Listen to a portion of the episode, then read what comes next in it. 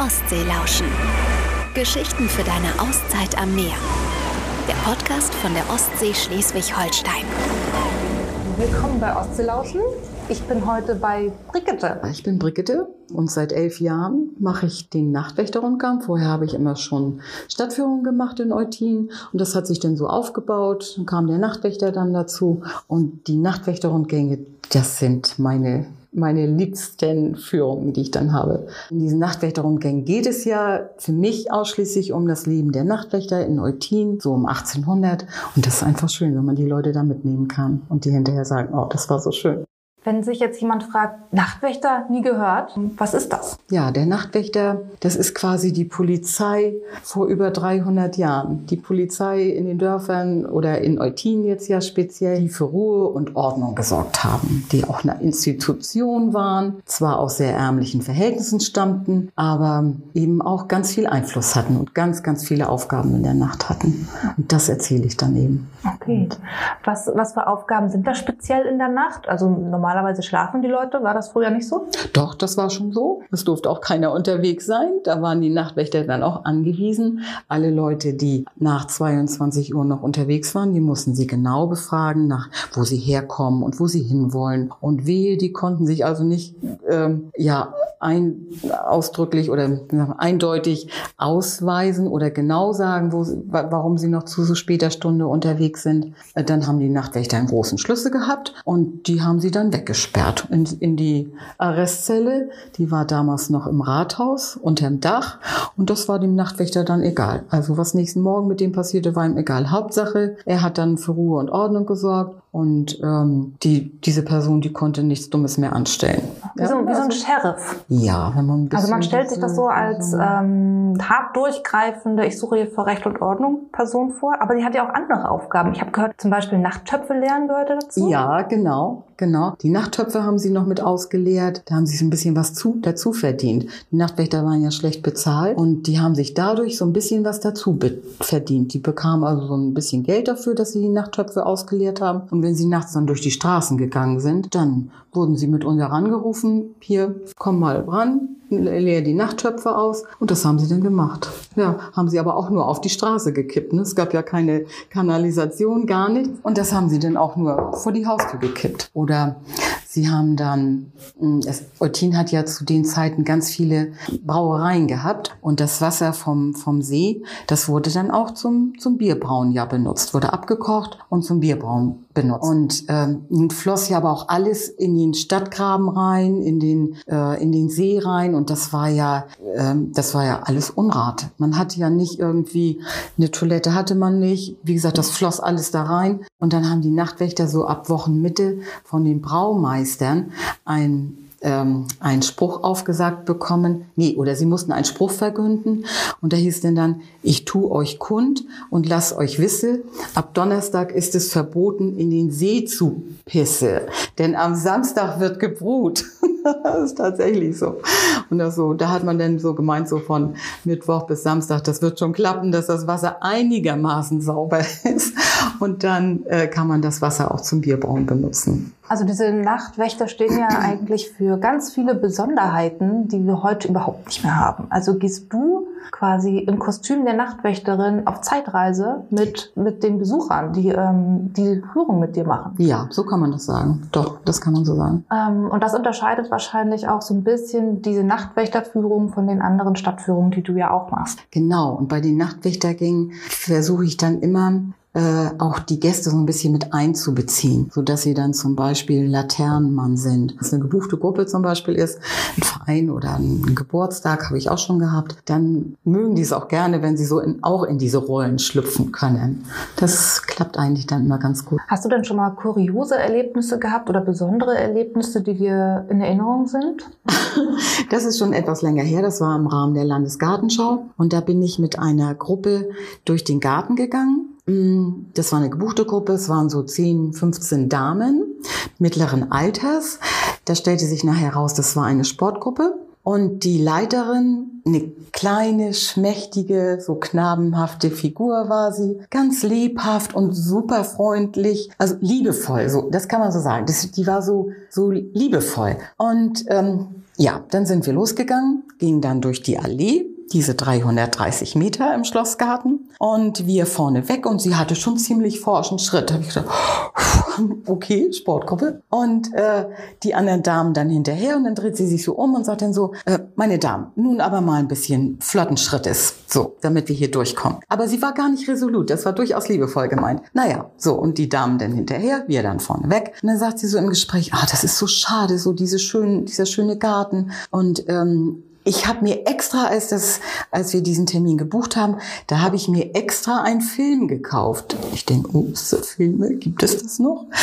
Ja, sagt sie, und nun habe ich den doch zu Hause liegen lassen. Aber ich bin ja schon ein bisschen älter.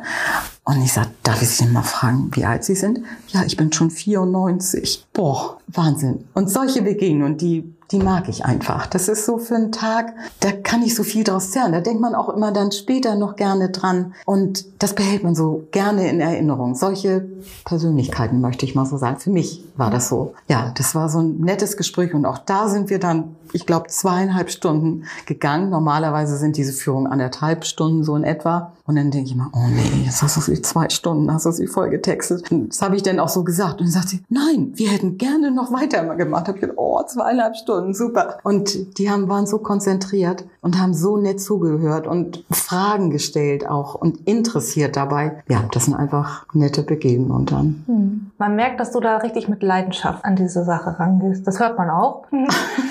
Und es ist ja so, dass ähm, du ja nicht irgendwo Nachtwächterin bist, sondern in der Stadt Eutin. Mhm. Was ist dann für dich ähm, besonders in Eutin? Also, ich muss erst mal sagen, wir sind Eutin orientiert sowieso. Das war Unsere Töchter, die sind nachher in Eutin zur Schule gegangen, ob das ums Einkaufen ging. Also es war immer Eutin orientiert. Und im Nachhinein habe ich so überlegt, wenn mir das angetragen wäre, worden wäre von einer anderen Stadt, ich glaube, das hätte ich gar nicht gemacht. Eutin ist einfach so überschaubar, so klein, ausgehend vom Marktplatz als Mittelpunkt. Dann kommt man durch diese vielen kleinen Gässchen, ob das die Tweete ist, überquert man dann den Schlossplatz und schon ist man am Strand, hätte ich beinahe gesagt, am See oder im Schlossgarten. Man kommt von diesem kleinen Städtchen, wo man dann auf dem Marktplatz, wo das Leben tobt, sag ich da mal so, da hat man, dann sitze ich dann auch gerne gerne, guckt den Leuten dann mal zu. So, und wenn man davon genug hat, dann geht man durch diese kleinen Gässchen Richtung Schloss oder Richtung Schlossgarten und schon ist man dann in der Natur. Und das finde ich so schön daran. Man hat alles so komprimiert oder ähm, ja, durch diese vielen kleinen Gassen entdeckt man auch immer wieder was Neues. Das ist nicht groß. Eutin hat ja wirklich nur 17.000 Einwohner. Das ist ja gar nicht viel. Aber man entdeckt immer wieder was Neues und was Schönes. So kleine, stille Winkel. Und das ist so das Schöne. Und ganz besonders gern mache ich eigentlich, wenn man an der Kirche steht, geht dann die Wasserstraße runter und schwupp ist man schon am See, geht dann weiter durch den Seepark über die kleine Bebensundbrücke, hat dann tollen Blick zum Schloss rüber oder zur, zur Badeanstalt. Und das finde ich so schön da. Hast du dann auch so ein paar Geheimtipps? Also es gibt natürlich, als erstes fällt mir dann ja immer der Schlossgarten ein. Da muss man dann am besten, dann geht man die Wasserstraße runter, hält sich rechts Richtung Schloss, geht in den Schlossgarten rein und kommt dann an den, an diesen kleinen Seepavillon. Und da musste man dann, muss man dann starten und geht dann diese Lindenallee bis zum Ende dann durch und kommt dann zum Küchengarten. Und dieser Küchengarten, der ist ja seit fünf, sechs Jahren, ja, zur Landesgartenschau 2016 damals, äh, wiederhergestellt worden. Und der ist wunderschön geworden, einschließlich dann Orangerie. Ähm, in der Ecke ist der, der, dieser alte Apfelbaum, aus dem der Holsteiner Cox gezogen wurde. Der Johannes Faldig, der hat den gezogen als ähm, Sämling Nummer drei. Also ich kenne die Apfelsorte Holsteiner Cox, die liebe ich sehr. Ja. Aber ich wusste nicht, dass die aus Eutin kommt. Ja, tatsächlich. Der Johannes Faldig, der war Maler und der war so ein bisschen Lebenskünstler. Also finanziell hat er einen guten Hintergrund, er konnte sich das leisten. Und er hat, ähm, er züchtete Obstsorten, hat auch neue Sorten dann entwickelt und unter anderem eben auch diesen Faldig Sämling Nummer drei. Und dieser ursprüngliche Sämling, der steht im Küchengarten ganz hinten hinten links in der Ecke.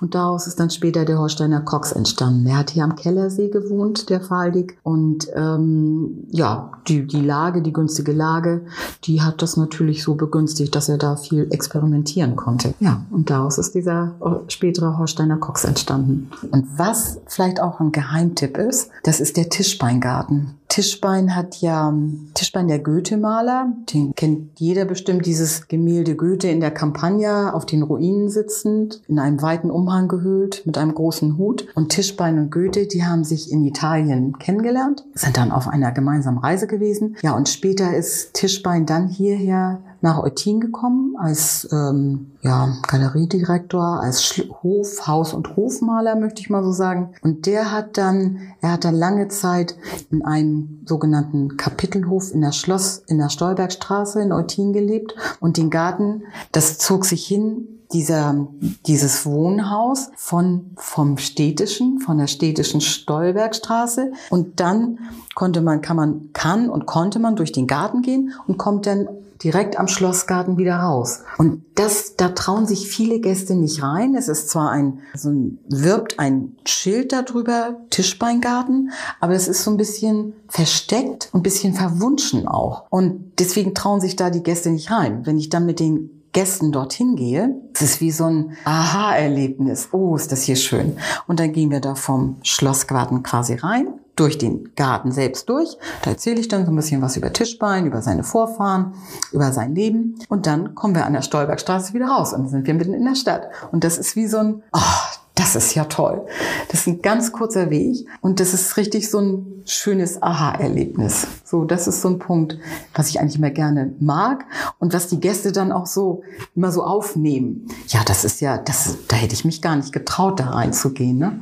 Und das ist schön, dass wir das denn mitgemacht haben. Und das ist dann ja ein schönes Erlebnis für mich und ein schönes, so ein schöner Feedback dann eben auch zu wissen, dass die Gäste das auch hm, schätzen, was man macht. Also was ich aber gerne nochmal erwähnen wollte, ja. im Zusammenhang mit dem Schlossgarten, dieser besondere Punkt ist für mich immer auch der Seepavillon, dieser Liebestempel. Und ähm, wenn die Eutiner Sommerspiele sind, dann habe ich das schon öfter mal gemacht, dass ich dann während der Aufführung, wenn ich mal keine Karte gekriegt habe oder wollte auch nicht, dass ich dann in den Seetempel gegangen bin. Dann haben wir uns mit meinem Mann zusammen ein Glas Wein mitgenommen oder einen Wein mitgenommen, Käse mitgenommen und dann äh, konnte man wunderbar die Musik hören. Man sieht vom Seetempel aus, sind es ja nur wenige hundert Meter äh, zur Tribüne dann rüber und da, wenn bei guter, klarer Luft, dann weht die Musik so rüber. Also da haben wir es schon richtig gemütlich gemacht. Und inzwischen ist das eigentlich auch kein Geheimtipp mehr. Da trifft man denn schon öfter mal Leute, die diese Idee dann eben auch hatten, ne? die sich dann da auch hinsetzen, bisschen Musik hören, das Plätschern vom See dann auch noch dazu. Also es ist einfach schön dort. Das ist doch mal ein Geheimtipp, ne? Ja.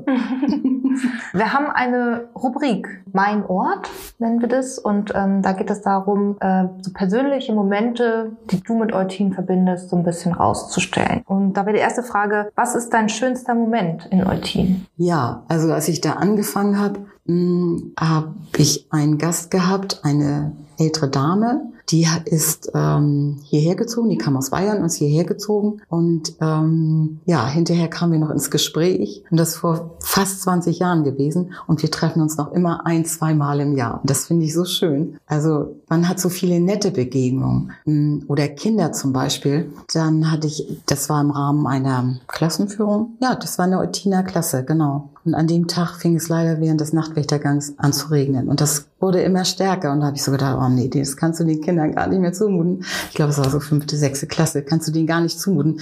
Wir hören jetzt auf. Und das sagte ich dann so. Das war nach einer Dreiviertelstunde. Und da stellen sich doch die 20 Kinder und sagen, nein, wir wollen das noch bis zum Ende mitmachen, bis wir wieder am Marktplatz sind. Und das fand ich so schön. Und hinterher, da sagten sie dann alle, können wir dich nicht als Klassenlehrerin haben? Oh, da kriege ich echt Gänsehaut. Das war zu schön.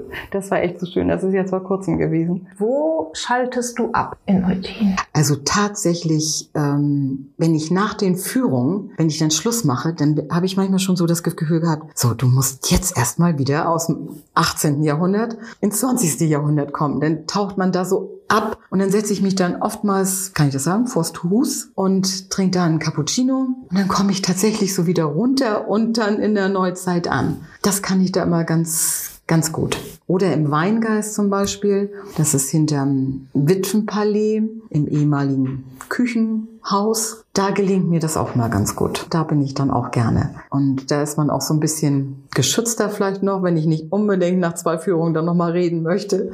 Dann kann man sich da ein bisschen zurückziehen. Und was bringe ich als Souvenir mit aus Eutin? Ich habe gehört, dass die Windlichter mit dem Motiv von Eutin beliebt sind. Was Eutin für Eutinia steht. Das ist ja das Schloss, das ist die Kirche, der Wasserturm, ähm, was denn noch? Der Park. Das sind die Motive, die da, die da drauf sind. Und sowas finde ich, das kann man sich gerne mitnehmen nach Hause. Das würde ich also wirklich, das wäre mein Favorit. Das würde ich auch mitnehmen. Kommen wir zu unserem Spiel. Wir haben ja gesagt, wir spielen mit dir, ich sehe was, was du nicht siehst. Und ähm, ich beschreibe jetzt ein Bild und das, was ich beschreibe, kann man in Neutin sehen. Und ähm, ja, wir sind gespannt, wie viele Fragen quasi du brauchst, um zu erraten, was es ist. Aber als Nachtwächterin wirst du es wahrscheinlich schnell raushaben. Ja, das ist dunkel, zappendüster in Neutin, also insofern kann man nicht so viel erkennen. Ich sehe was, was du nicht siehst. Und das ist braun und rot. Braun und rot? Ein Ziegelbau? Wir kommen der Sache nah. Ähm, ich sehe was, was du nicht siehst. Und das hat viele Ecken. Dann ist es vielleicht das Schloss? Nee. Ich sehe was, was du nicht siehst. Und das ist aus Holz und Stein. Ein Fachwerkhaus. Ja. Das älteste Haus vielleicht in Eutin. Wie heißt das älteste Haus in Eutin? Da ist heute Schuhbag drin. Und das älteste Haus, das ist das Haus auf der Ecke. Äh, Das wurde 1635 gebaut und war die erste Apotheke in Eutin. Die erste Apotheke. Die zweite war ja die alte Hofapotheke. Sehr viel später kam die ja. Genau. Ja. Genau, richtig. Es ist die alte Hofapotheke. Wenn ihr die alte Hofapotheke und alle anderen tollen Sehenswürdigkeiten in Eutin einmal genauer angucken wollt, dann schaltet gerne in unser Video. Simone wird euch durch Eutin führen. Vielen Dank, Brigitte, dass du heute dabei warst. Es war großartig von dir als Nachtwächterin zu hören und ich hoffe, dass unsere Zuhörerinnen und Zuhörer auch vielleicht mal nach Eutin kommen und vielleicht mit dir eine Nachtwanderung machen. Das wäre sehr schön. Das war eine neue Folge Ostseelauschen. Geschichten für deine Auszeit am Meer. Der Podcast von der Ostsee Schleswig-Holstein. Wollt ihr mehr erfahren?